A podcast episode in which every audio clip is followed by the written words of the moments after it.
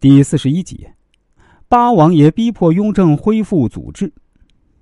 情急之下，宰相张廷玉终于忍无可忍，做仗马之名，引经据典的驳斥了胤祀等人。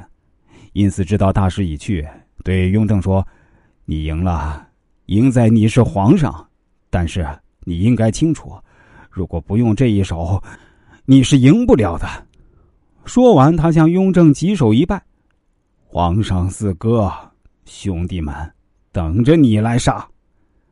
雍正被深深的刺到了痛处，他面向群臣，沉痛的说：“今天朕好伤心，朕不是伤心胤祀他们逼宫乱政，朕是伤心你们这么多朝廷官员居然一个个做壁上观，难道朕真的是什么桀纣之君吗？”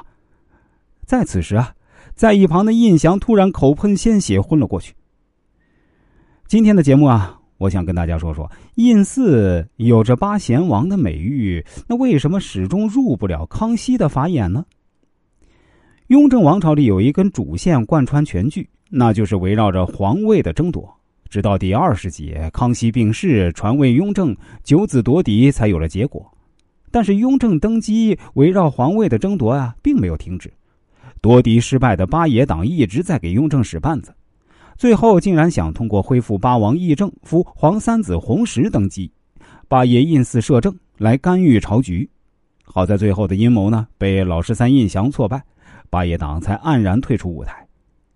纵观全剧啊，八爷胤祀素有贤名，有八贤王之美誉。推举新太子，当时呢几乎是一边倒的都推荐老八，甚至到了八王议政逼宫时啊，还有很多人都站在胤祀一边。对这么一位得人心、服众望的八贤王，为什么就入不了康熙的法眼，不能把皇位传给老八呢？正史上说，老八出身卑微，母亲是辛者库出身。雍正王朝中倒是没提出身一事。不管母亲身份如何，还不都是康熙的龙种吗？老八失去圣心，关键还是自己的做法有问题。具体原因呢？分析如下：一。慷国家之慨，损公肥私。雍正王朝的开篇就是因为黄河发大水，康熙驾坐金銮宝殿，等着众皇子和大臣来议事。这时候，九子夺嫡的三大主角，太子胤禛在跟他的庶母偷情呢，老八胤祀在大殿，老四胤禛在户部查钱粮情况。胤禛偷完情，匆匆赶到的时候呢，康熙正式开始议事。太子还没有从郑春华的温柔中回过神儿来，面对康熙的问话，词不达意。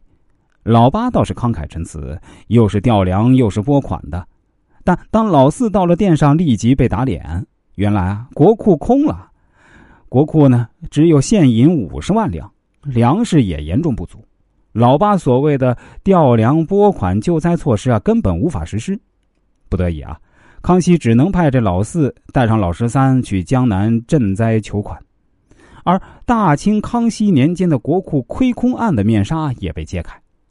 国库亏空其实就是各级官吏把国库的钱啊借出去挪用了，事后统计啊，竟然借出去一千多万两，国库亏空这么多，地方藩库同样亏空严重，一直到雍正继位啊都没能追回。